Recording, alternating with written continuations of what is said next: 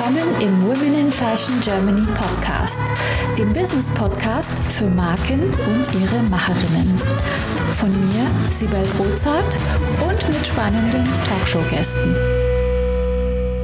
Heute zu Gast Ilka P. Müller. Liebe Ilka, schön, dass du bei uns in der Show bist heute. Ah, ich freue mich auch sehr. Vielen Dank. Wie geht's dir?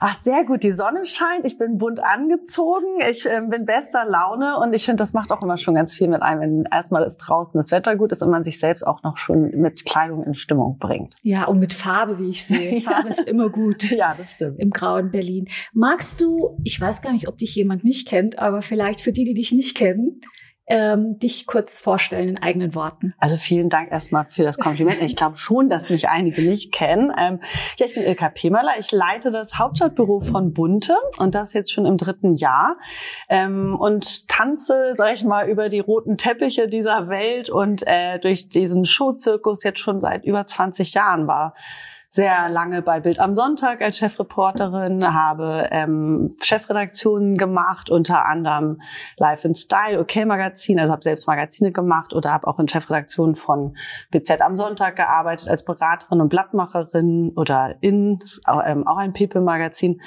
sehr lange als ähm, Autorin gearbeitet. Ich bin 2010 nach Berlin gekommen, habe mich selbstständig als Journalistin gemacht und habe dann ähm, vor einiger Zeit mein Herzensprojekt Heimat, wo das Herz zu Hause ist, mein erstes eigenes Buch rausgebracht zum Thema Heimat. Apropos Heimat, von wo bist denn du hergekommen nach Berlin?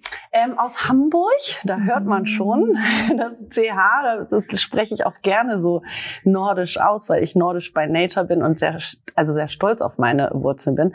Ja, da war ich genau in Hamburg schon und ähm, ach nee, davor den Sommer war ich tatsächlich in Los Angeles. Muss ich mich korrigieren. Ich hatte, ähm, bevor ich nach Berlin gekommen bin, 2010 überlegt, nach LA zu gehen. Da war ich also da zu bleiben. Ähm, oh. War dort drei Monate und dann kam aber, wie das Leben so ist, wieder alles anders und äh, dann waren alle Zeichen auf Berlin. Also ich kann schon raushören, du hast äh, einen spannenden Werdegang und auf den würde ich auch gern eingehen, bevor wir gleich zu deinem super spannenden Buch kommen mit dem Titel Heimat. Ähm, magst du uns so ein bisschen mit auf die Reise nehmen? Wie hat's denn bei dir angefangen? Ich glaube, du bist in einem kleinen Dorf aufgewachsen, wenn ich es richtig weiß, ja. oder auch sogar auf dem Bauernhof. Und ähm, wo kam denn da diese Sehnsucht zum, zum Journalismus her oder wie kam das eigentlich? ja, ich bin ähm, in einem Tausend-Seelen-Kaff äh, groß geworden mhm. zwischen Hamburg und Lübeck, eine Dreiviertelstunde von Hamburg entfernt. Und ähm, dort wirklich auf einem Bauernhof, so wie man sich das so vorstellt, mit Pferden, mit, ähm, mit Rindern, mit Schweinen, mit ähm, dem ganzen Viehzeug. Also wirklich so, ich hatte viele Katzen, Hunde. Also es war halt eine Traumkindheit, muss man mal sagen. Und so mit richtig so zwischen mhm. Wald und Wiesen aufgewachsen und morgens schon auf die Ponys gesprungen und den ganzen Tag wirklich draußen draußen verbracht. Das ist sehr schön. Und das ist, glaube ich, auch so das totale Kontrastprogramm natürlich zu dem, ähm, was ich jetzt mache. Na, da ist man nicht mehr so zwischen Wald und Wiesen irgendwie unterwegs. Aber irgendwie hat das natürlich auch, ich sage mal so, der Schuhzirkus hat ja auch irgendwie so ein bisschen was. Ähm, ist auch ein Dschungel. Ja, genau. Danke, dass du das jetzt so sagst. ähm, ja, wann hat das denn angefangen? Gute Frage. Also ich habe tatsächlich meinen ersten ähm, so Job als Journalistin, das, also wenn man das so sagen kann, meine journalistischen Anfänge mit 18 gemacht. Das war äh, beim Trittauer Markt. Ähm, das war so ein Informations- und Anzeigenblatt. Da hab ich, war ich so stolz auf meine erste Titel äh, äh, Titelzeile, Titelgeschichte. Das war aber natürlich ein Feuerwehrfest. Selbst Fotos gemacht, dann war ich aber stolz, dass dann unter Credit stand Foto I.P. Möller. Für ein Foto gab es damals 10 Mark, pro äh, Buchstabe ein Pfennig. Wow. Da hat man natürlich also nicht wirklich viel verdient, aber ich fand das toll als Rasenreporterin. Kaum Führerschein, Fiat Uno bin ich dann da wirklich so von Feuerwehrfest zu Feuerwehrfest, sage ich jetzt mal so. Dann wurde ich dann eben hingeschickt zu so Terminen. Das war noch weniger aufregend, aber es klingt jetzt eben weniger aufregend aufregend, aber es war für mich damals natürlich schon so irgendwie toll. Äh, mit 17 habe ich einmal zurückgespult und schon ein Wirtschaftspraktikum gemacht im Bauer Verlag. Und da war mir irgendwie klar, ich fand das alles sehr imposant in dem Verlag und wusste ich irgendwie, dass ich journalistisch arbeiten möchte. Ich dachte, das sei dir schon vorher klar gewesen, bevor du bei deinem ähm, Amtsblatt gelandet bist? ja, das, das war mit 18 und mit 17 ja. durch das äh, Praktikum. Nee, vorher ja. wollte ich eigentlich Tierärztin werden. Ich habe extra äh, Latein genommen in der Schule und das war, also da war ich eben noch sehr, sag ich mal, ähm, hatte ich noch andere Orientierung. Und dann, ja, kaum mal einmal raus in die Stadt, kaum mal im großen Verlag, im Bauer Verlag ist ja ein großer Zeitschriftenverlag, ähm, das fand ich einfach ganz spannend. Und dann mhm. habe ich auch nach dem Abitur dort mein Volontariat gemacht. So ging das Ganze denn los. Und äh, du bist der Branche bis heute treu geblieben. Ja.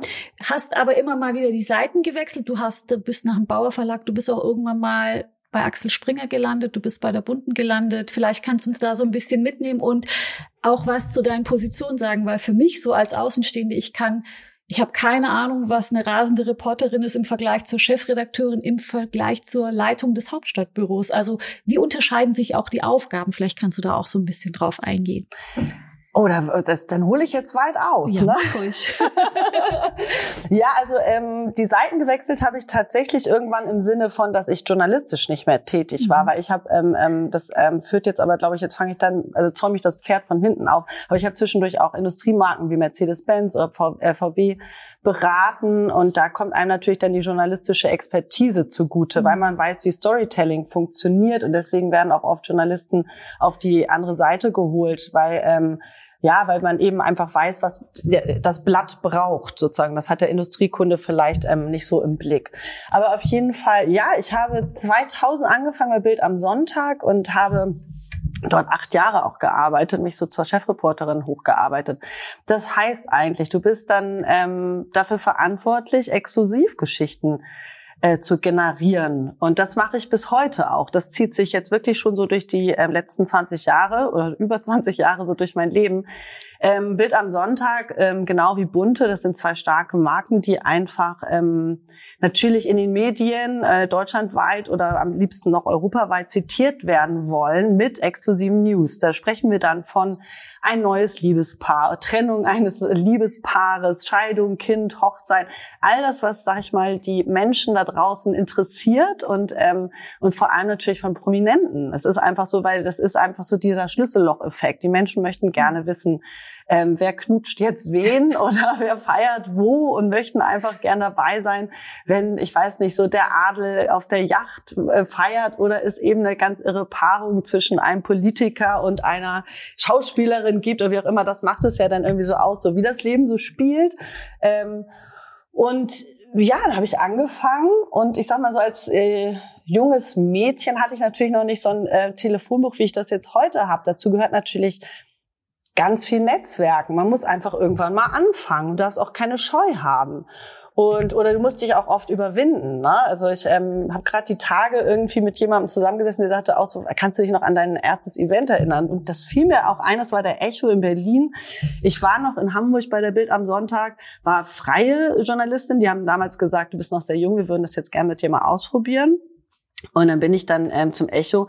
Ja, du musst einfach die Leute, du musst drauf los, dich vorstellen und so geht das eben einfach los. Das, und jetzt inzwischen ist das mal so, hat sich natürlich ein Netzwerk erarbeitet und äh, man kennt die Menschen und man kann auch ganz anders mit prominenten Managern oder so umgehen. Aber man muss eben schon gucken, wo ist vielleicht eine Geschichte. Oder in dem Fall war es, glaube ich, ich weiß gar nicht, da war Anke Engelke zu dem Zeitpunkt mit ihrem neuen Partner. Und das haben, haben wir dann in der Bild am Sonntag dann geschrieben, weil, weil ich dann noch bis zum Schluss geblieben bin und man konnte dann darüber berichten. Ich bin saß dann auch direkt am nächsten Tag wieder früh morgens um acht im Zug um war um 10 Uhr in der Konferenz bei Bild am Sonntag. War natürlich ganz stolz, dass ich dann was mitgebracht hatte.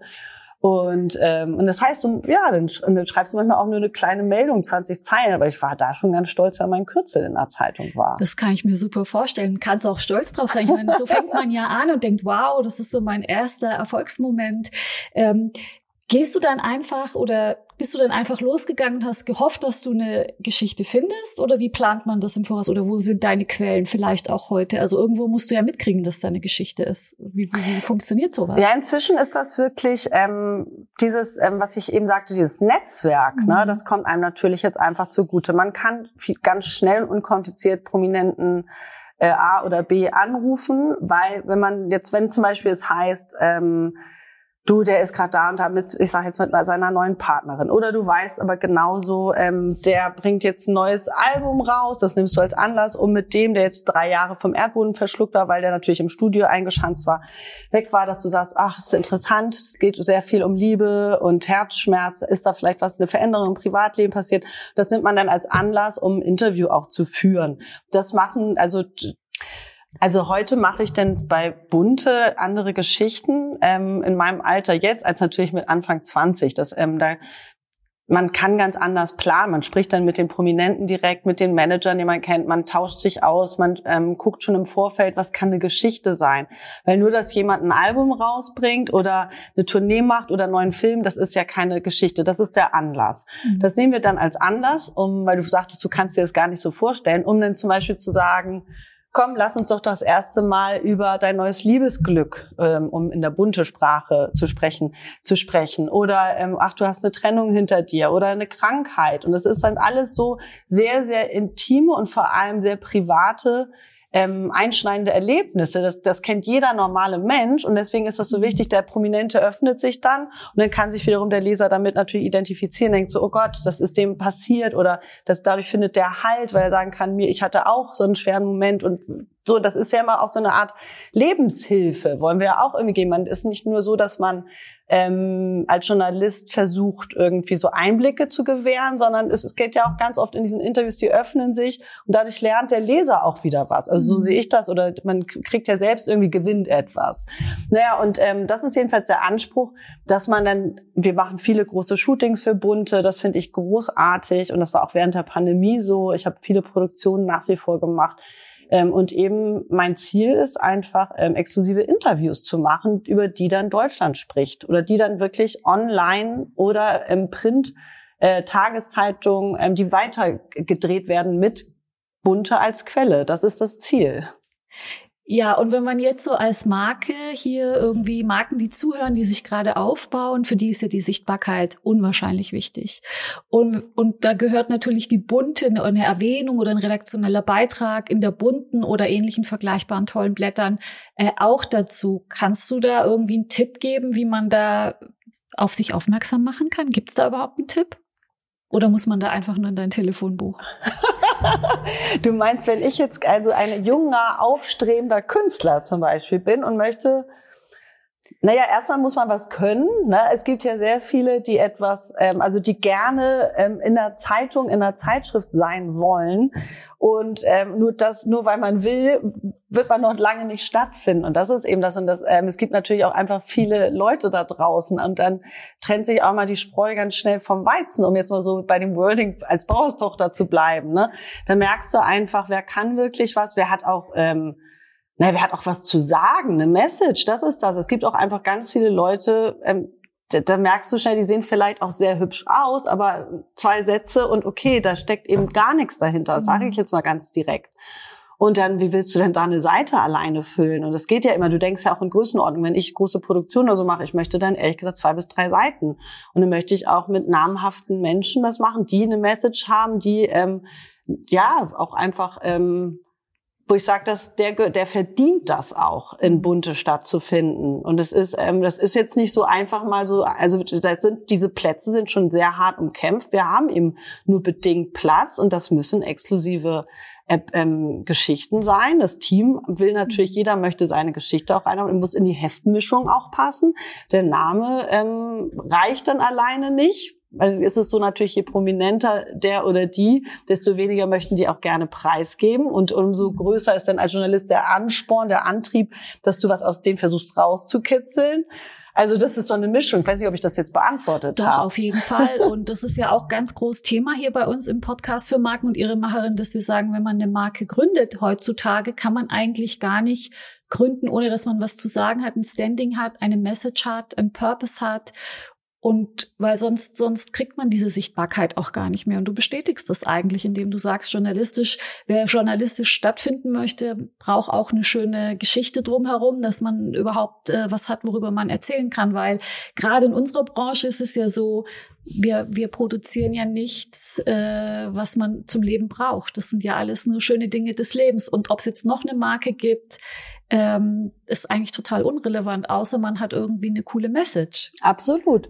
Und es gibt ja auch manche, die wollen einfach nur berühmt werden, des Berühmtseins wollen. Das ist, mhm. kann ja auch nicht das Richtige sein. Das merkst du aber auch eben. Oder viele denken, auch wenn wir bei so Superstars wie Taylor Swift oder Pink oder so sind, oh wow, wie die das geschafft haben. Ja, da steckt wirklich jahrzehntelange harte Arbeit mhm. irgendwie hinter. Und das kann man, also das, die haben es ja auch nicht von heute auf morgen geschafft. Ja, das sieht manchmal so aus, aber es ist niemals so. Die nee. haben so viel Vorarbeit, die wir gar nicht mitbekommen, bis sie dann irgendwie auf der Bildfläche erscheinen und das wird total unterschätzt. Ne, und das Durchhaltevermögen mhm. spielt auch eine ganz mhm. wichtige Rolle. Ne? Ist, glaube ich, ganz einfach, irgendwann alles hinzuschmeißen und sich auch von Niederlagen nicht, ähm, sage ich mal, so abschrecken zu lassen, weil das gehört zum Leben dazu. Und dass man mhm. auch genauso sagt, ähm, das ist ja dieser Spruch so, was mich irgendwie, also woran man wächst. Wenn man einfach einen Down hatte im Leben oder genauso, ja, diese Tiefschläge, egal ob auf privater Ebene oder auf beruflicher Ebene. Und danach, wie bin ich dann aus da wieder rausgekommen? Oder wie habe ich dann gezeigt, ah, ich schaffe das auch. Und dann siehst du eben, wer wirklich auch das Zeug hat, egal ob zum Star oder mhm. zum Gründer oder zu, oder für gewisse Positionen und so. Du musst eben härter arbeiten als andere. Und dazu gehört Leidenschaft. Das ist auch ein Mensch, und ich glaube ganz sicher, also ich liebe meinen Job. Ich liebe meinen Job wirklich sehr und auch ich, und ähm, ich sage immer, dieser Schutzirkus, es ist alles ein bisschen verrückt. Vielleicht muss man auch ein bisschen verrückt sein, um da überhaupt irgendwie sich behaupten und bewegen zu können. Aber ich liebe das. Und auch ich liebe auch diesen Druck. Und das ist manchmal wirklich, du bist manchmal auch ein bisschen dem Wahnsinn nahe. Das ist äh, gerade an den Schlusstagen, an einem Montag machen wir das Heft zu, dann geht das also abends in Druck. Das heißt, wenn am Wochenende noch was passiert ist und dann wird das Heft nochmal neu gemischt und dann sind alle nochmal am Wirbeln und machen und tun. Und das ist ja so stark, wenn du auch merkst, wie das Team dann arbeitet, mit was für einer Professionalität und mhm. Schnelligkeit und, und abends ja, man ist auch manchmal alle oder du kommst gar nicht dazu, dass du müde wirst, weil du musst schon wieder auf den nächsten Termin, auf die nächste Reise. Und das ist so, das, also ich glaube, das kann auch nicht jeder verstehen. Da muss man irgendwie, ja, vielleicht so ein bisschen Craziness auch Ja, vielleicht, tragen. auf jeden Fall. Aber ich kann im kleinen Maß damit relaten, weil seit ich diesen Podcast habe, habe ich ja auch immer Redaktionsplan, Termine, bis wann muss das Interview stehen, jede Woche ein Interview. Und das bringt mich auch manchmal so äh, an den, an, an, mein, an den Rand meiner Kräfte vielleicht, weil manchmal ist es so, da habe ich das Gefühl, sag mal, jeden Tag ein Interview, äh, wie kriege ich denn das jetzt überhaupt post-producted und wie kriege ich das unter? Und und dann gibt's Tage und Wochen, da sagt dir einer nach dem anderen ab und du denkst, oh Gott, was mache ich den nächsten nächsten Freitag, bei mir ist es immer Freitag, was kommt denn da jetzt? Oh mein Gott, es geht immer irgendwie gut aus, aber dieser ständige Druck und dieses Umgehen mit diesen Menschen, weil du möchtest sie ja da haben, du möchtest ja ins Interview kommen, du möchtest ja ein cooles Gespräch haben. Ich stelle mir das ganz, ganz schwierig vor, ähm, auch, auch in deinem Umfeld, weil die Leute, die da, das sind ja auch alles Menschen und die sind halt vielleicht manchmal gut drauf und vielleicht sind sie manchmal nicht so gut drauf und vielleicht wollen die dir ja gar nicht erzählen. Hast du nicht auch solche Erfahrungen? Weil ich bin jetzt keine Investigativjournalistin. Bei mir ist ja immer alles recht wohlwollend, aber ich kann mir vorstellen, dass du da ganz andere Erfahrungen auch machst und dass, dass man vielleicht sogar sagt, uh, Vorsicht und pass auf, was du sagst, weil das erscheint jetzt gleich in der bunten oder es erscheint in der Bildzeitung. Das muss doch wahnsinnig auch schwierig sein, oder nicht? Also erstmal ähm, finde ich es auch ganz toll und beeindruckend, dass du jede Woche diesen Podcast machst. Das stelle ich mir wirklich nicht einfach vor, weil viele sagen ja so, oh, ich hätte auch so gern einen Podcast, aber allein mit Akquise und ähm, was dazugehört und dann, wie du sagst, Post-Production und so, das ist schon eine Menge Holz. Ne? Also da habe ich auch ähm, Respekt vor für jeden, der es macht. Das nur mal so, das muss auch mal gesagt danke, werden. Danke.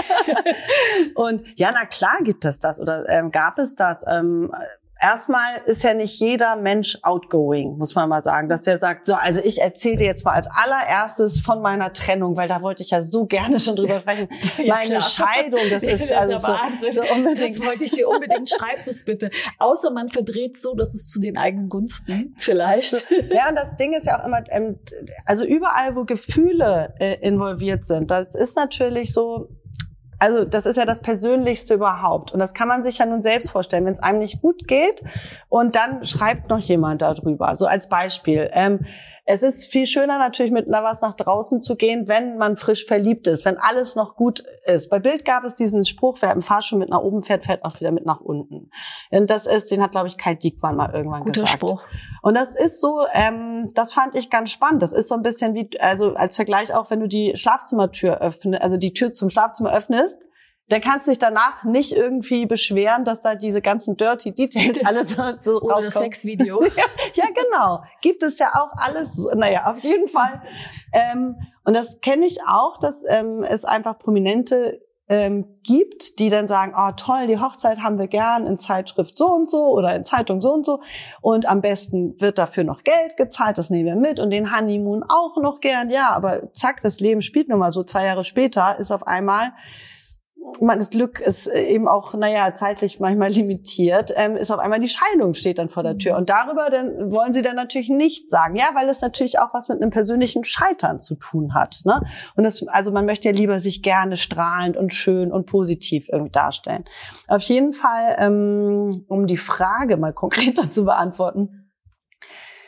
Das ist ja, nicht, äh, nicht immer leicht. Also ich finde ich finde es schön, Geschichten Hand in Hand zu machen. So sage ich das so, wenn man wirklich ähm, lange auch an Geschichten arbeitet, weil man das Vertrauen eines Künstlers irgendwie erst gewinnen muss oder den ähm, auf eine Dauer überzeugt, dass die Geschichte ich spreche jetzt aktuell von Bunte, weil das ist mein journalistisches Zuhause, ähm, dass es dort genau richtig aufgehoben ist. Und dann finde ich, ist das auch, hat das ganz viel mit Fairness und auf Augenhöhe mhm. zu tun und dass man den dann auch nicht verheizt, wenn er sich schon öffnet.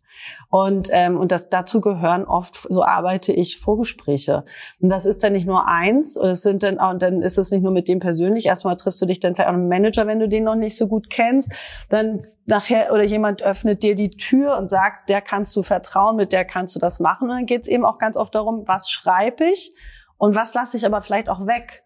Und das heißt jetzt nicht, dass ich jetzt nur dem nach dem Mund schreibe, also dass das nicht falsch verstanden wird, sondern dass man eben guckt, es ist immer ein Geben und Nehmen. Das wollte ich gerade sagen, weil irgendwann äh, kommt der vielleicht nicht mehr zu dir, wenn du den voll in die Pfanne haust. Also ich habe auch manchmal so ein ähnliches, das kann man auch wieder nicht vergleichen, aber manchmal äh, habe ich äh, so Leute bei mir im Podcast und die sagen was, wo ich denke, oh, das wäre eine Schlagzeile. Wenn ich den Podcast jetzt so nenne, dann ist es voll die, was weiß ich, zum Beispiel MeToo und sexueller Übergriff oder keine Ahnung. Aber ich entscheide mich dann, im Zweifel dafür, dass ich das nicht in die Schlagzeile schreibe. Das kann man jetzt nicht vergleichen, aber weil ich denke, die hat mir jetzt das Vertrauen gegeben und die hat mit mir drüber gesprochen und natürlich das freigegeben und das ist auch in Ordnung, aber muss ich das jetzt gleich so jedem aufs Butterbrot schmieren? Hörst dir an, dann hörst du es und dann äh, du folgst deiner weiblichen Intuition genau, wahrscheinlich, wahrscheinlich, auch. Ich sage auch ja. immer mein Bauchgefühl ja. und das glaube ich, das ist auch ganz wichtig. So Leben, eine mhm. Mischung aus Lebenserfahrung, Bauchgefühl und Professionalität trotzdem natürlich, aber und dass du trotzdem auch, naja, du musst ja in den Spiegel gucken. Wie möchte ich genau. gerne, wie möchte ich gerne behandelt werden? Und, ähm, und man sieht sich immer zweimal immer im zweimal. Leben. Und wenn der dann nicht mehr zu dir kommt und sagt, die dumme Kuh, die hat mich da so blöd dastehen lassen, ja, dann hast du halt einmal ein Interview gehabt und dann ist irgendwie. Du, das passiert auch trotzdem, wenn du jemanden ja, fair behandelst. Das muss man auch das mal sagen. Ja, das stimmt. Ne? Weil, okay. Und, und das, das Weil passiert das so, halt, dass du, ja. ähm, oder dass ich am Ende sage, also ganz ehrlich, das hätte ich mir auch schenken können. Weil ähm, was man da schon alles erlebt hat, ähm, das, das du am Ende denkst, also don't waste my time. Das wirklich, ja. und das ist ja, man schenkt ja, das ist ja im Leben so, dieses, wir schenken uns heute auch Zeit. Und dann, ähm, und das macht man jetzt zum Beispiel, wenn ich jetzt als Journalistin mich mit einem Künstler treffe, dann ist ja auch klar, und ich gebe mich auch als ähm, Journalistin von, jetzt wieder um bei Bunte zu bleiben, Bunte ähm, also ich sage eben ganz klar, so wir treffen uns heute zum Interview, dann ist ja ganz klar, dass es auch dann erscheinen soll. Und ich habe das aber früher schon gehabt, dass dann Leute dann wirklich einen Seelenstriptease machen und danach kriegen sie dann das Interview zum Redigieren. Und das haben andere Journalisten auch. Und dann kriegen die eben wirklich Muffensausen, weil sie sehen das schwarz auf weiß. Oder der Manager sagt, was war denn da mit dir los?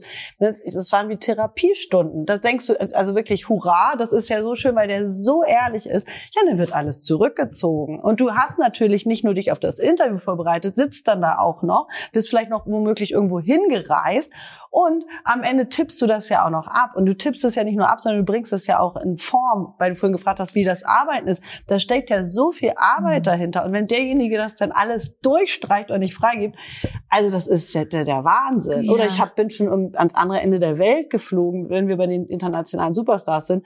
Und auf einmal Britney Spears hat sich also wirklich auch unmöglich verhalten, hat dann immer gesagt, ach, ihr geht's jetzt auch nicht so gut.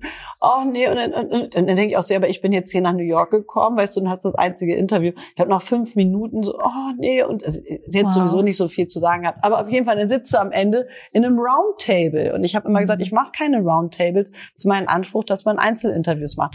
So, und die war dann einfach, die fühlte sich da wohl nicht so gut. Und naja. Ich glaube, wenn man mit Künstlern zu tun hat, dann spielt es auch mit eine Rolle. Und um nochmal äh, auf einen Schritt vorher zurückzukommen, ich glaube, es ist einfach auch so, es menschelt. Man kann halt nicht mit jedem. Stimmt, natürlich. Das gehört immer auch dazu. Und es ist auch okay, wenn man das erkennt. Und dann ist es vielleicht Waste of Time. Aber vielleicht ist es auch besser, wenn es dann eben nicht erscheint, weil es macht ja auch was mit dir. Also es ist ja immer gegenseitig, die Energie so. Hast du aber toll einen ganz wichtigen Punkt gesagt. Das ist ja im Privatleben wie im Berufsleben. Genau so, ja. Und ich natürlich arbeitet man lieber mit Menschen, wo du sagst so, oh, wir haben so eine super Energy zusammen. Also ja. du kannst es dir eben nicht immer aussuchen. Und es matcht nicht immer. Ja. Das stimmt schon. Und dann lieber sagen, komm, dann lass halt. Also ich habe manchmal auch so Freigabethemen bei großen Konzernen, weil da spricht dann irgendein Sprecher und dann möchte die PR-Abteilung da drüber hören nochmal. Da habe ich jedes Mal Herzrasen und denke, oh Gott, wenn die jetzt sagen, nö, da ist irgendwie, wobei wir sprechen ja immer über wirklich keine Themen, die irgendwie, wie gesagt, ähm, es geht ja gar nicht meistens ums Private oder die erzählen keine Firmengeheimnisse, aber die PR-Abteilung will sich halt nochmal vergewissern. Erzählt sie auch wirklich keine ähm, Geheimnisse oder irgendwie so. Ja, die müssen Und, ja auch ihren äh, Job rechtfertigen. Natürlich, ne? das ja, das auch. das aber auch. ich verstehe es auch irgendwie. Ich habe da auch vollstes Verständnis, aber Spaß macht es doch keinen, sag nee. mal. macht dir das Spaß? Was macht das Spaß mit dem Redigieren, meinst ja, du? Ja, also dann freigeben lassen und nochmal hinschicken und dann sagen die, nö, das ist bestimmt bei deinem Buch auch so gewesen. Ah, kannst du den Text nicht anders schreiben, wenn wir gleich mal zu deinem Buch kommen? Ah nee, vielleicht äh, habe ich da doch zu viel erzählt. Vielleicht machen wir da doch ein paar Sätze weniger oder kannst du es nicht anders formulieren? Na klar, das, das ist, da ist es bei meinem Buch, äh, wofür ich 35 Prominente ähm, interviewt habe zum Thema Heimat und auch geshootet habe war es sogar so, ähm, dass eine Protagonistin von ihrem Text zwei Sätze freigeben wollte. Da habe ich, da hab ich wirklich gedacht, ich lese nicht richtig. Und die war auf dem Cover eingeplant. Und da rutscht dir einfach das Herz mal richtig in die Hose. Wenn das so eins der ersten äh, Interviews oder eines der ersten Texte überhaupt ist, die du abschickst und du kriegst das als Feedback und dann denkst du, was ist, wenn das jetzt jeder macht? Und auf einmal, ähm, naja, es ist ja dein erstes Buch. Das ist was anderes, als wenn du für ein Medium arbeitest, schon über all die Jahre, wo ähm, da, da, da zweifelst du auf einmal ganz doll an dir. Obwohl du ja eigentlich das machst, was du über all die Jahre schon gemacht hast, aber du machst es jetzt für dein Buch. Und auf einmal kommen dann Zweifel. Oh Gott, das, vielleicht passiert das jetzt immer. Und das äh, sage ich auch ganz ehrlich, das, also das erschüttert dann so ein bisschen. Du weißt doch genau, mhm. ich war im Schreibexil in Italien Oh, war, das, also war mir ganz schlecht. Und dann kommen aber auf einmal problemlos andere Freigaben. Um jetzt weiß ich noch ganz genau Claudia Roth zu nennen oder Sammy Deluxe. Die haben zack ähm, freigegeben und dann, und dann kriegt man dadurch wieder so einen Booster und denkst du so, Nein, du kannst das doch. Also vertrau doch jetzt weiter auf dich. So, alles gut. Das war hoffentlich jetzt einfach nur die Ausnahme. Ich äh, würde gerne auf Holz klopfen, aber ich darf nicht auf den Tisch klopfen. ähm, aber das ist, da wird man dann eben mal so ein bisschen rausgerissen. Aber das ist eben die Härte. Und ich habe auch für das Buch ähm, Verträge aufgesetzt, richtig mit Freigabe für Fotos und ähm, Text weil das natürlich ganz wichtig war, das auch um Random House abzusichern, ne, den Buchverlag. Das, äh, das geht einfach gar nicht ohne. Aber das war immer eine Zitterpartie. Und du merktest einfach, ähm, wer dann einfach auch zu seinem Wort steht und auch nicht Angst vor seiner eigenen Courage hat, weil Heimat ist einfach ein wahnsinnig persönliches Thema. Mhm. Ich, das ist ja, ähm, das ist ja nicht so, dass du jetzt einfach sagst, ja, ich komme aus Kastrop Rauxel, Punkt. das wäre jetzt auch kein Inhalt für dein Buch, glaube ich. Also es wäre nicht ausreichend, glaube nee. ich. Es hat ganz ja. viel mit ähm, natürlich mit Emotionen zu tun, das hat mit Verlust zu tun, das hat ähm, einfach auch die, mit der Aufarbeitung der Familiengeschichte zu tun. Mhm. Und das ist und das ist ja auch ganz individuell. Das ist jeder hat so seine eigene Heimatgeschichte, aber es geht jeden was an. Möchtest auch du mit deinen vorhandenen Potenzialen, Fähigkeiten und Kenntnissen deine unverwechselbare Marke im Fashion- und Lifestyle-Segment aufbauen? Ich helfe dir gerne bei der Gründung deiner eigenen biete dir meine Erfahrungen, meine Plattform und den Zugang zu meinem exklusiven Netzwerk. Triff jetzt deine Entscheidung und vereinbare dein kostenfreies Vorgespräch auf womeninfashion.de slash mentoring. Das muss man wirklich sagen. Es ist, und deswegen ist es schon ein ganz, ganz ähm, wichtiges Thema. Also mir als Norddeutscher, Norddeutscher, deren wird man auf Plattdeutsch sagen, liegt das eben sehr, sehr am Herzen. Und deswegen ist es einfach ja ein Herzensprojekt. Und es ist auch wirklich ganz spannend, auch für mich zu sehen. Ich finde Heimat so wichtig. Und weißt du was? Bis vor ein paar Jahren habe ich gedacht, das ist ein Thema, das nur mich so beschäftigt, weil Ach. ich ja ähm, türkischen Migrationshintergrund habe und ähm, gedacht habe, das betrifft Menschen wie mich, also nicht nur mich, aber Menschen wie mich. Und mir war dann ganz lang gar nicht klar, dass das ja innerhalb Deutschlands auch sein kann oder von Mensch zu Mensch sein kann einfach, ähm, dass es mit Umzügen zu tun hat, teilweise es mit Religion zu tun. Als ich geheiratet habe 2006, ähm, da hat mein Chef gesagt, wieso ist das jetzt für Sie irgendwie eine Herausforderung, weil es war ja mein Mann ist Deutsch und Deutsch, also Christ und äh, Frau aus äh, islamischem Hintergrund, ja, da hat er gesagt, war bei uns damals auch total schwierig, weil ich bin evangelisch und meine Frau ist katholisch. Und ich dachte, hä, da habe ich überhaupt gar nicht drüber nachgedacht. Also, ja. ist jetzt aber und dann, wenn ich jetzt diese ganzen unterschiedlichen Profile sehe und ähm, sehe auch die unterschiedlichen Ansätze und Geschichten, was für wen Heimat ist, dann sage ich klar, Heimat ist für jeden was ganz anderes und auch die Beziehung. Und das hat ja auch mit dem ganzen Leben, mit der Kindheit zu tun.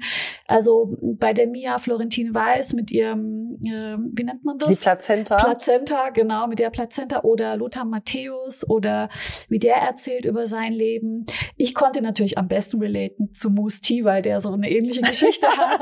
Aber wie unterschiedlich, das finde ich total spannend. Das ist ein ganz, ganz tolles Thema und auch, ich finde auch ganz toll, wie du ähm, das geschrieben hast, dann in Ich-Form. Also wahrscheinlich hast du die interviewt oder hast es aufgezeichnet, dann hast du es ja nochmal umgeschrieben und dann das hinzubekommen, ähm, auch in deren, in deren Tonalität das hinzubekommen. Das ist ja eine starke Leistung. Vielen Dank. Ja, das, da, da steckt wirklich auch, genau, es steckt sehr viel Herzblut und eben äh, Liebe drin. Ne? Deswegen, das, ja, also das, ähm, erstmal die Interviews natürlich äh, zu bekommen, das war, ist natürlich erstmal die eine Arbeit, diese ganze Akquise und dann das Vertrauen auch zu gewinnen und beziehungsweise auch wieder in Vorgesprächen zu gucken, was kann die Fotoidee sein? Was war mir immer wichtig, mhm. journalistisch nach einer Zeile das Foto zu machen? Beispiel Maite Kelly mit ihrem kleinen Minischrein, den sie immer mit auf Tour nimmt. Also und sie betet jeden Tag. Und ich wusste, sie ist so gläubig. Und ähm, da zur Zeile, meine Heimat ist Gott. Und das verstehst du sofort, wenn du sie siehst, sie sieht ja aus wie ein Engel überhaupt ja. schon. Und dann dieser Mini-Schrein, den sie dann hält, du erkennst sofort, ah, Zeile, Foto passt äh, zusammen. Und sie spricht dann über ihre Scheidung das erste Mal. Das hat natürlich viel bei ihr verändert, weil es ein Weltbild auch zusammengebrochen mhm. und so. Und das ist so schön, wenn sich dann Menschen eben anvertrauen. Das geht dann auch wieder um Energy und was du eben angesprochen hattest oder so, sich öffnen. Das ist ja das größte Geschenk für mich als Journalistin. Mhm oder in dem Fall Buchautorin. Und ja, mit genau, das ist das war die Herausforderung. Ich hätte auch ein Interviewbuch machen können, aber ich habe nur gedacht, nee, es fängt dann ja immer ähnlich an, weil die Fragen sind schon ähnlich mit Heimat und Co. Und ich möchte nicht, dass das immer gleich anfängt, selbst wenn du es umstellst. Und habe ich gedacht, und das ist das, dass ich etwas finde, dass jeder Einstieg anders ist und das mhm. auch thematisch, dass man versucht irgendwie etwas raus, einen Kern rauszukristallisieren sozusagen, mhm. ne? Und hier, weil du gerade Lothar Matthäus auch erwähnt hattest, ja, das, der hat so schön privat und so unerwartet emotional erzählt. Unglaublich. Das ist doch auch eine Gabe, jetzt sag doch mal, weil du vorhin so gesagt hast, du hast auch dann manchmal Selbstzweifel gehabt, wenn, wenn manche äh, abgesagt haben. Also es äh, finde ich äh, interessant, dass du, obwohl du so professionell arbeitest, diese Selbstzweifel auch manchmal hast. Also, ähm, aber dann ähm, schaffst du es doch und vielleicht ist es nicht nur das gute Netzwerken, vielleicht gehört da ja auch eine Gabe dazu, ein Talent dazu, dass wenn man die Menschen äh, dann vor dem Mikrofon hat, dass die sich auch so öffnen. Hast du da irgendein Geheimnis, das du mit uns teilen kannst? Ach, du bist ja ganz hinreißend. Ähm, ich nehme das als großes Kompliment an und ähm, ja, es öffnen sich mir tatsächlich ähm, viele und ähm, vielleicht weil sie sich wirklich wohlfühlen und ähm, und das ist weiß ich jetzt gar nicht wie ich das sage es ist in dem Moment denke ich, wenn ich ähm, ein Interview auch mache, ähm, dann bin ich auch voll und ganz bei dieser Person und bin auch dann da, nicht abgelenkt. Und ich möchte dem dann auch das genau dieses Gefühl auch geben, dass der einfach A, sich mit mir sicher fühlen kann oder ich bin dann auch voll und ganz da. Ich gehe da auch emotional mit. Ne? Und das ist so, mhm. Ich finde auch einfach, weil da sind wir beim Zeitfaktor wieder. Ähm, das ist halt ist ja eine Respektfrage. Wenn derjenige mir Zeit schenkt, dann also bin ich doch aufmerksam, bin ich doch ja, voll dabei. Auch, ja. Und das ist das finde ich dann für das kostbarste gut, äh, gut. Und das merken wir, glaube ich, alle gerade in diesen Zeiten. Und je älter man wird, Zeit, das, darum geht es und vor allem mhm. Zeit miteinander zu verbringen.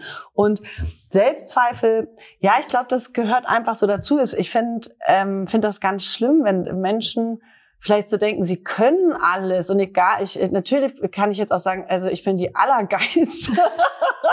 so wirklich, aber das, nee, ich finde das ganz unangenehm, wenn Menschen mit solcher Attitüde durch die Welt laufen. Weißt du, wo du auch denkst, wer berechtigt dich denn dazu? Es hat nichts damit zu tun, dass man selbstbewusst ist oder dass man ein starkes Selbstwertgefühl hat oder so, mhm. aber ähm, ich mache mir auch selbst immer wahnsinnigen Druck.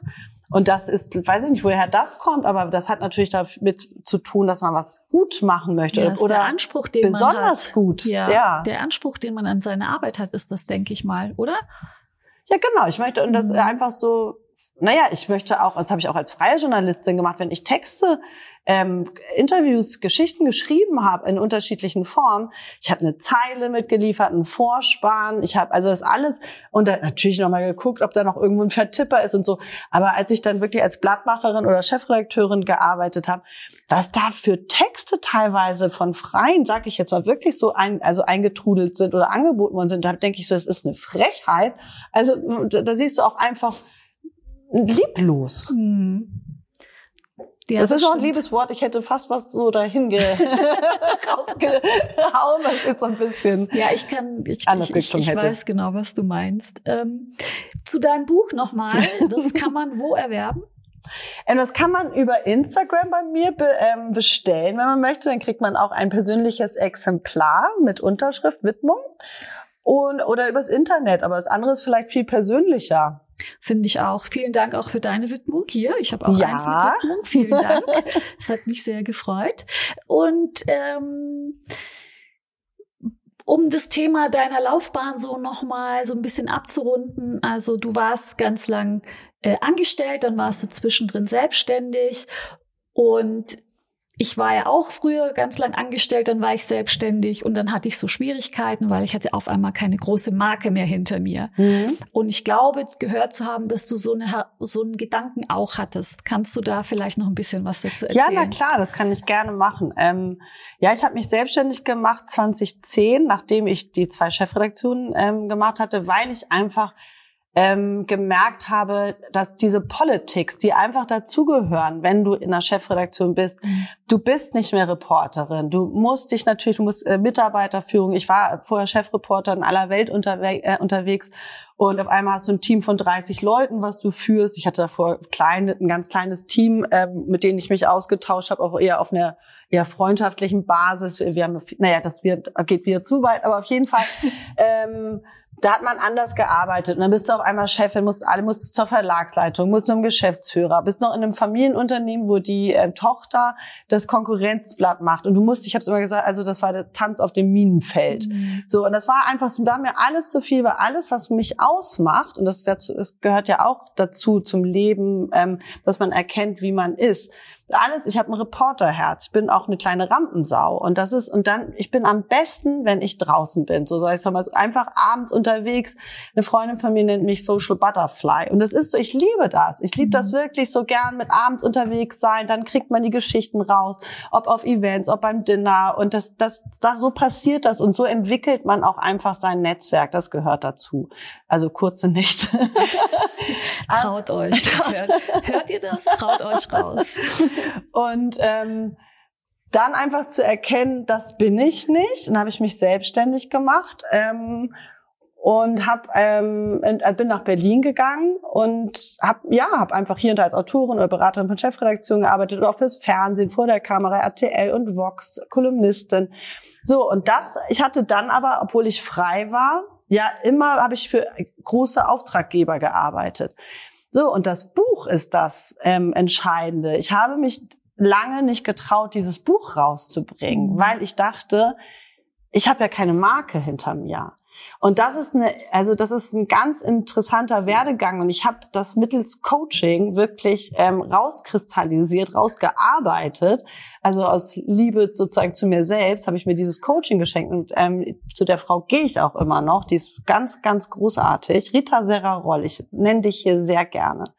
Und ähm, dass man einfach erkennt, man ist selbst die Marke. Und ich habe auch, äh, dann fragt man sich irgend, also aus heutiger Sicht denke ich, wovor habe ich denn Angst gehabt? Das ist verstehe, weil ich bin jetzt natürlich vier Jahre nach Entstehen des Buches schon wieder ganz anders, also bin schon wieder gewachsen, würde ich sagen. Und das ist ja das Schöne, man wächst ja wiederum durch seine Ängste, durch dem sich stellen und durch die Tiefen. Und und das Schöne war auch einfach, ähm, ich bin ausgerechnet mit ähm, mit Ladehemmung an die Künstler ran, denen mit denen ich seit 15 bis 20 Jahren schon ein ganz tolles, vertrauensvolles Verhältnis irgendwie hege. Udo Lindenberg oder so, und der war natürlich sofort dabei. Aber ich habe mich, also der hat sogar sich von meinem Fotografen fotografieren lassen, obwohl er sich sonst nur von seiner Tina Acke fotografieren lässt. Oder Johannes Oerding habe ich dann, äh, wie ich da rumgeeiert habe auf einem Event von Udo auch, gefragt, ob er in meinem Buch dabei ist. Und, und er sagte, guckte mich nur an, sagte, ja, na klar bin ich dabei trinken wir noch ein Bier.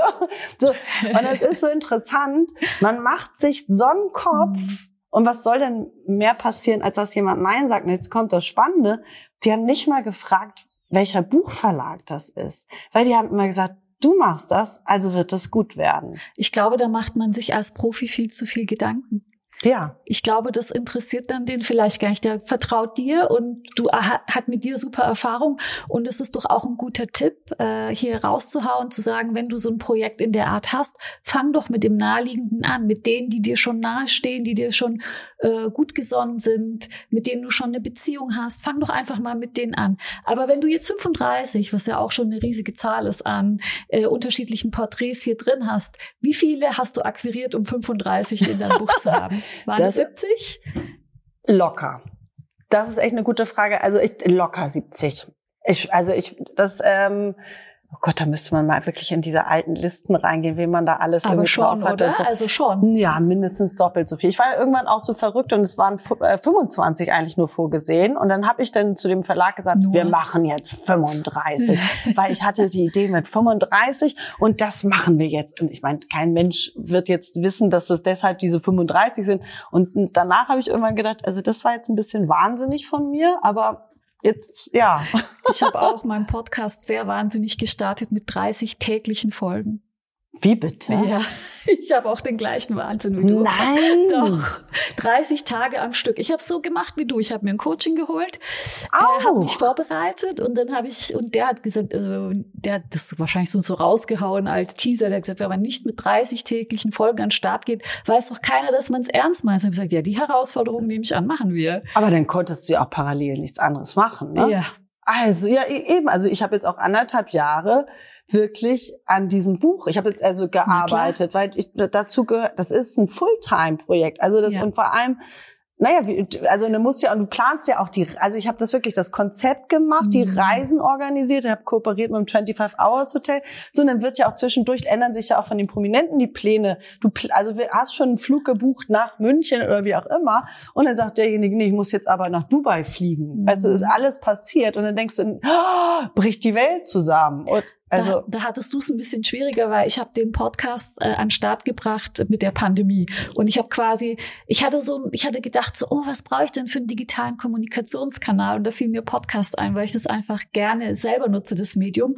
Habe mich direkt für so ein Mentoring-Programm habe ich recherchiert, was gefunden. Das war so gefühlt Tag eins der Pandemie und dann habe ich ein halbes Jahr äh, quasi diesen Podcast vorbereitet und es war alles voll in dieser Lockdown-Phase und dann ging eben alles telefonisch, also 90 Prozent war telefonisch ah, okay. oder per Zoom und ein paar waren natürlich auch persönlich, aber die waren dann eher in der Stadt und in der Stadt gibt's ja auch schon ganz viele hier in Berlin.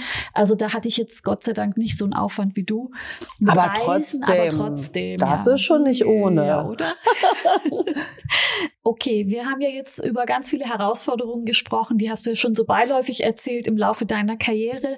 Aber kannst du eine Herausforderung nennen, mit der du vielleicht gar nicht so gerechnet hast und wie du damit umgegangen bist? Gibt es da so diese eine Geschichte, die dir gerade einfällt? Oh, Oh, es gab Gott sei Dank immer sehr viele Herausforderungen. Fangen wir mal so an. Vielleicht ähm, komme ich gleich auf eine ganz konkrete. Gib mir ein bisschen Zeit. Ich ähm, bin sehr oft ins eiskalte Wasser geworfen worden und dafür bin ich sehr dankbar aus heutiger Sicht, weil nur so lernst du. Und ich war eben ähm, sehr jung, was ich vorhin sagte, als ich Bild am Sonntag, äh, ähm, als ich da dort angefangen habe und es Glück war auf meiner Seite, dass niemand das internationale Segment sozusagen bedient hat. Und das heißt, ähm, im Sinne von Musik ach, kannst du dich mal jetzt um so die Künstler kümmern und die Plattenfirmen? Das hat vorher der und der Kollege gemacht, aber der ist ja jetzt nicht mehr da. So, da habe ich mich so richtig reingefuchst und das dann eben wieder sind wir beim Netzwerken ist aufgebaut. Und irgendwann ähm, saß ich und habe ich, also saß ich dann wirklich gefühlt mehr im Flieger als in der S-Bahn ähm, nach Amerika, mhm. nach England, nach Tokio, nach ich weiß nicht was, so dass ich mit 30 wirklich schon alle Kontinente dieser Welt bereist hatte. Und da war ganz oft, natürlich war das Vertrauen meiner Chefs da. Da bin ich dankbar für, dass die gesagt, oder dass sie gesagt haben, zum Beispiel Konzertveranstalter XY, holt Carlos Santana als konkretes Beispiel. Ähm, kannst du rüberfliegen? Ähm, muss man Nö, kann ich nicht. Ich habe keine Lust. Muss Carlos Santana, Carlos, wer ist das? muss man nicht lange überlegen. Ne? So, und das Ding ist einfach, ähm, du bist dann wirklich rübergeflogen und natürlich mit dem Anspruch und mit dem Druck, da muss was bei rüberkommen. Ist auch. Und ähm, der hat zum Beispiel ganz ähm, über seinen sexuellen Missbrauch gesprochen. Das war also, es ist schon sehr lange her, es fällt mir gerade ein. So, und jetzt aber zum Thema Herausforderung. Madonna war eine Herausforderung. Die liebt das auch, die Leute zu triggern und die guckt genau, wie weit sie gehen kann. Die hat schon alles in ihrem Leben durch. Die, weiß, die, da verschieben sich alle Grenzen. She's Madonna. Ja. Und da fahre ich dann, bin ich mit der, ähm, ich habe das einzige Interview in ganz Deutschland gehabt. Und dann bin ich nach London geflogen. Wir hatten uns schon mal getroffen und das Ding ist aber, du bist mit einer Zeile im Gepäck quasi dorthin gereist, weil sie hatte zu dem Zeitpunkt schon Eheprobleme. Und das hieß richtig, die Zeile lautet folgendermaßen. So, und das, du fährst also mit einem Druck, hast aber nur 20 Minuten Interview wow. und du musst du in musst dieser, du musst in dieser Kürze der Zeit die ist natürlich auch Vollprofi, die weiß, da kommt die größte Sonntagszeitung an. Ihre äh, Publizistin hat vorher auch gesagt, ah, now the important one. Das ist wirklich dann so, mh, hm, die wissen, Auflage bringt was zum Albumstart. Das ist klar, die sind da so eingespielt in Amerika. Das glaube ich auch bei Madonna, bei der habe ich das nur um kurz äh, zwischenzugrätschen schon gesehen, dass die richtig schlechte Interviews im Live-Fernsehen selber gedreht hat. Ich glaube, die spielt damit. Also ich glaube, dass die gerne dann jemand vielleicht auch so ein bisschen in die Pfanne haut. Also die kann das Thema schon gut, die ist schon so ein Oberprofi, dass die, glaube ich, mit jedem so, äh, wie soll ich sagen? Ja, die will sich, glaube ich, auch einfach, man, ja. die ist, glaube ich, auch schnell gelangweilt. Ja, und dann muss man sich auch vorstellen, an ja. so einem Tag, das ist ja auch für einen Künstler nicht sonderlich spannend. Ja, du, das gehört nur einfach dazu, du musst in dem Hotelzimmer sitzen, da kommen sie alle angereist, wollen wirklich alles von dir wissen. Und dann gibt es auch, muss ich sagen, Kollegen, die fragen auch alle dann dasselbe und sagen dann so, so ihr neues Album. Und äh, geht genau. das auch schon in so einem Tempo und immer so gleich los los. Du musst die ja auch bei Laune halten oder du musst dich irgendwie anstrengen, was anderes zu fragen. Bloß in dem Fall musst du erstmal ein paar Spielregeln beachten und musst dann irgendwann so, oh, jetzt muss ich auf diese Ehe kommen. So, und dann, so, und das ist dann eben, ähm, das gehört dazu. Aber das ist jetzt noch nicht, glaube ich, die Herausforderung, die du jetzt wirklich meinst. Das ist auch eine Herausforderung, aber vielleicht hast du noch so eine ja, so, wahrscheinlich hast du damit auch nicht gerechnet, dass das so hart ist, oder? Als du angefangen hast und dann in den Flieger nach Amerika geschickt wurdest, vielleicht musstest du diese Professionalität von denen da drüben zu dem Thema auch erst irgendwie kennenlernen. Das, musst, das musstest du lernen. Du musstest auch irgendwie, du musstest immer wieder deine ähm, Scheu überwinden, über deinen Schatten springen. Ne? Das habe ich auf jeden Fall gelernt, weil äh, du musst dann auch liefern. Oder genauso, mir fallen jetzt gerade so ein paar Sachen ein. Ich war noch in Hamburg und ähm, Robbie Williams, damals mega Superstar, natürlich ist er immer noch ein Superstar, aber das war wirklich oh, die, seine ganz heiße Phase. Und der hat hier für ganz Europa eine Pressekonferenz gegeben. Und dann bin ich hin und Pressekonferenzen macht man nicht, aber der, der hat keine Einzelinterviews in dem Fall gemacht, so, und dann sitzen da 300 Journalisten aus aller Welt. Und dann bin ich Freitag los und dann sagte mein Chef wirklich so, wir haben die, also wir haben die Eins freigeräumt, bring mal was mit. Wow. Und das, da hast du aber richtig Druck. Und das ist, und äh, wir erscheinen Sonntag, also das zwei Tage, also eigentlich eher nur ein und nach, und dann haben, dann kam, gab es aber einfach eine glückliche Fügung. Das einfach, also erstmal war, ging es so los, dass ich die glückliche Fügung hatte, dass ich als eine der wenigen Journalisten in diesem Pulk von 300 Menschen ausgewählt wurde, dass ich eine Frage stellen darf. Davor hatte aber zwei von der Sun so niedergemacht verbal, weil die auch unverschämt waren, dann habe ich gedacht, oh Gott, wenn er das gleich mit mir macht, oh Gott, Hilfe, hoffentlich, hoffentlich verhaspel ich mich nicht. Ich weiß noch ganz genau, wie ich mich da Hast gefühlt habe. Fieber gehabt? Ja, total, da war ich Mitte 20 wow. und dann stehst du dann da, musst ins Mikro sagen, hi, I'm Ilka from Bild am Sonntag, Sunday, biggest Sunday Newspaper. Und dann drehen sich erstmal alle um, wusch, und denkst so, oh Gott, kleine rote Birne wahrscheinlich, weiß ich nicht mehr, aber und dann sage ich Robbie und dann habe ich irgendwie es hat sich alles glücklich gefügt. Ich habe, glaube ich, gesagt, was seine größte, ich, nee, was seine größte Angst wäre. Danach habe ich ihn gefragt. Und dann sagte er, seine größte Angst wäre, wenn er nicht mehr Fußball spielen würde, äh, spielen könnte. So, und das Ding ist, ich wusste, wo er an dem Tag in Ostberlin, ist nicht Ostberlin, Ost, äh, im östlichen Teil Berlins, ähm, Fußball spielen war. Und da war ich mit einem Paparazzi, Paparazzo unterwegs. Ich hatte gute Informanten. Wir haben Fotos gemacht, wie er Fußball spielen war. Und am Ende ist es so, er ist gestürzt und musste ins Krankenhaus in Berlin, ins Bundeswehrkrankenhaus. Ach. Und ich war am nächsten Tag noch, ähm, ich wusste, wo er gewohnt hat. Wir haben, dann habe ich noch mit ihm sprechen können. Und so ist dann die Seite eins draus geworden. Und dazu gehört natürlich aber auch Glück. Mhm. Also glückliche Fügung. Also das, mhm. neulich sagte jemand, ja, aber das Glück ist auch mit den Tüchtigen.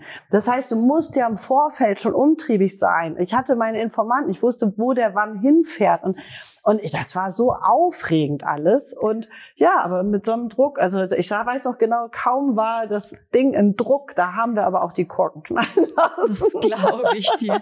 Aber sag mal, was machst du mit so viel Druck? Also was, was machst du, um runterzukommen, wenn du so viel Druck hast, wie, wie gehst du damit um? Was, was machst du damit? Also, dass dir damit, damit, dass du besser damit umgehen kannst. Ich glaube erstmal, dass mir mein ähm, heiteres Gemüt sehr hilft. Nein, ich habe ein sehr starkes Umfeld und das ist, also, also es sind erstmal meine Freunde und meine Familie. Das klingt so ähm, abgedroschen amerikanisch auswendig gelernt, aber das ist so. Und das ist schon, da hast du deinen sicheren Hafen, da kannst du dich fallen lassen, da geht der Druck schon mal weg. Und dann ist es die Natur. Ich bin einfach, ähm, ich komme runter am Meer, am liebsten auf Sylt. Ich, das ist meine Heimatinsel und am besten, wo die steife Brise mir so richtig den Kopf frei pustet oder wenn ich im Wald bin. Und dazu brauche ich auch zwischendurch meine ähm, Alleinphasen. Gerade wenn der ganze Rummel da draußen und im Kopf einfach zu viel wird, oh, richtig tief durchatmen und das geht in der Natur und dann auch wirklich mal mhm. sich auch ähm, so ein bisschen zu zwingen, Handy aus und im Hier und Jetzt zu sein und durchzuatmen. Sehr schön. Und was ein, was meinen Gästen und Gästinnen zurzeit viel schwerer fällt, ähm, auszuformulieren als die Herausforderungen, weil wir jetzt gerade mit Corona und so sowieso so viele haben, sind die Erfolge. Also, was ist der Erfolgsmoment für dich, wo du sagst, wow, da habe ich gedacht, jetzt habe ich es geschafft? War das dein erster Artikel in deinem Amtsblatt oder? Ah, herrlich. ähm, was war das so persönlich für dich? Ähm, natürlich aufs Berufliche bezogen. Ne? Muss nicht sein, aber gerne. Ähm, also ich weiß noch ganz genau, dass ich ähm, ganz stolz war, als ich meine erste Seite eins hatte. Das war mein erster Seite eins Anriss und das war eine Exklusivgeschichte über Luciano Pavarotti. Ich habe mit dem viel zusammengearbeitet, schätze ich mich wahnsinnig glücklich. Ähm, war bei dem auch zu Hause in Pesaro in seinem ähm, Ferienhaus oder bei ihm im Polo Club in Bologna und der La Bionda, der ach, unglaublicher Künstler, boah, Wahnsinn. Und da war das so, dass er mit mir ähm, über seine Ehefrau, Ex-Ehefrau gesprochen hatte. Und das war, da lief gerade die Scheidung. Das war natürlich unglaublich für Bild am Sonntag. Mhm. Wir haben ihn zu Hause besucht mit einem Fotografen. So, und das war bin ich an die Tankstelle, ich war auf dem Dorf von meinen Eltern und oh, ich war ganz aufgeregt, das weiß ich noch. Und da war, war ich wahrscheinlich 22, 23. Und das hat, das hat auf jeden Fall was gemacht. Dann hält man ganz stolz ähm, die Zeitung in der Hand. Und das ist schon, das weiß ich auf jeden Fall. Wolltest und, du dir nicht gleich ein paar Aus, äh, Ausgaben sichern? Nee, ich wusste ja, die sind am Dienstag auch in der Redaktion. und die werden auch dann irgendwie abgeheftet vom Sekretariat. Die hat man dann immer da gehabt. In dem Fall wollte ich das einfach so für mich nach Hause nehmen und zu meinen Eltern. Ne? Ich weiß auch genau, dass ich von Freunden kam. Naja, das andere Erfolgserlebnis, das werde ich auch nie vergessen, ist ähm, mein Buch. Das ist, als ich das irgendwie, das kriege ich jetzt noch einen Kloß im Hals. Wie schön. Das ist so, ähm, als das äh, wirklich das Paket ankam. Oh Gott, mein Buch. Und das ist, und du vergisst in dem Moment jegliche Anstrengung, was das war. Und du hast zwischendurch, also wie oft ich auch gedacht habe, also dass ich schmeiß das jetzt hin, ich lasse es sein, weil so viel schief gelaufen ist auf allen Ebenen. Dann hat Lars Ahmed immer gesagt, Ilka, ähm, die Steine sind der Weg. Und diesen Satz fand ich so stark, den mm, habe ich mhm, total mitgenommen. Und, und das weiß ich, da gibt's ein Video von einem Freund von mir, ähm, hat das gefilmt, wie ich wirklich dieses Buch auspacke. Es ist ach so ganz schön. Das ist und da bin ich sehr stolz drauf. Ja, das kann ich mir vorstellen. Wäre ich an deiner Stelle auch. und so zum ganz zum Abschluss ähm, kannst du unseren Hörerinnen und Hörern ähm, einen Tipp mit auf dem Weg geben, die jetzt gerade so selber dabei sind, eine Marke aufzubauen oder in der Gründung sind. Hast du da einen Tipp? Ich glaube, das Wichtigste ist erstmal, dass man an sich selbst glaubt und dass man ähm, durchhält, dass man etwas nur mit ähm, ganzen, ganzem Herzen macht. Ähm, weil das am Ende, wenn du es halbherzig machst, machst du es auch nicht gut. Das glaube ich ganz sicher. Also ich, das merke ich so, wenn du Leidenschaft hast, dann brennst du auch einfach. Und wenn du auch nicht mehr brennst, dann äh, bist du nicht mehr gut oder musst du einfach was Neues machen. Ähm, ja, dass man auch vielleicht ähm, man muss einfach wirklich machen. Das, das klingt so einfach, aber so sammeln tun viele. Ne? Wie oft ich wirklich gehört habe, als ich dieses Buch rausgebracht habe, oh, du, ich muss auch ein Buch schreiben. Ich könnte ja zehn Bücher schreiben. Ne, ja. Dann mach's halt. Genau. Und das, und ich habe ja auch da sieben Jahre für gebraucht, bis ich denn das mhm. endlich mal gemacht habe. Also man muss einfach machen. Und ähm, ich glaube an den Spruch, ähm, das Glück ist mit den Mutigen.